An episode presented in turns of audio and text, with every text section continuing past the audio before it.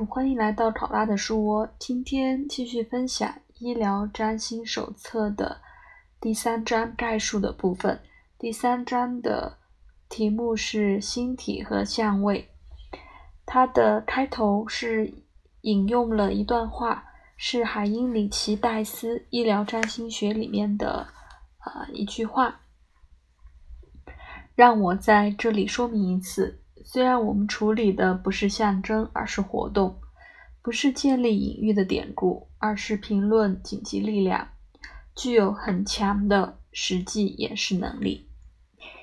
接下来是概述的正文部分。在医疗占星学中最困难的一个问题是，试着决定每一个因素代表什么。星座。宫位和星体之间的分界线会变得模糊，结构和功能的关系看起来总有那么一段时间被不加区别的生成。这个在本命占星学里，尽管有它对应的人或物，相同的个性特征能被几种不同的方式描述。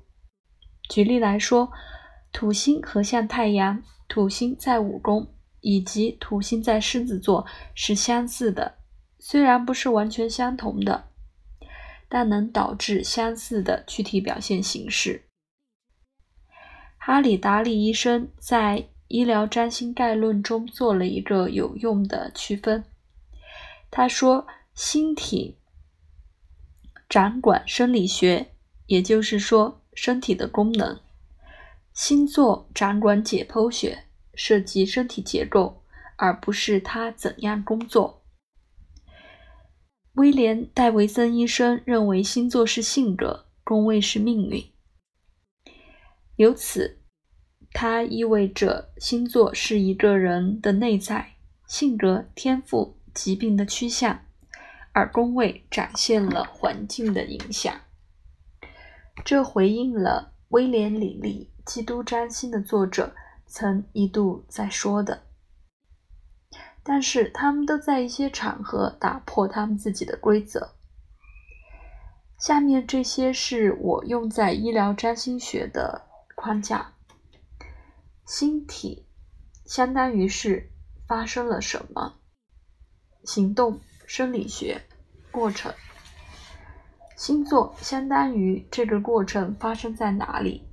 地点、结构、解剖学以及生理学过程完成的方式。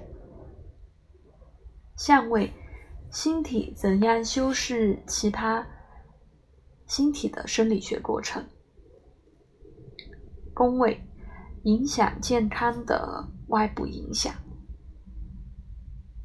行运及推运或移位法。是代表什么时候健康问题开始缓解及复发的时间。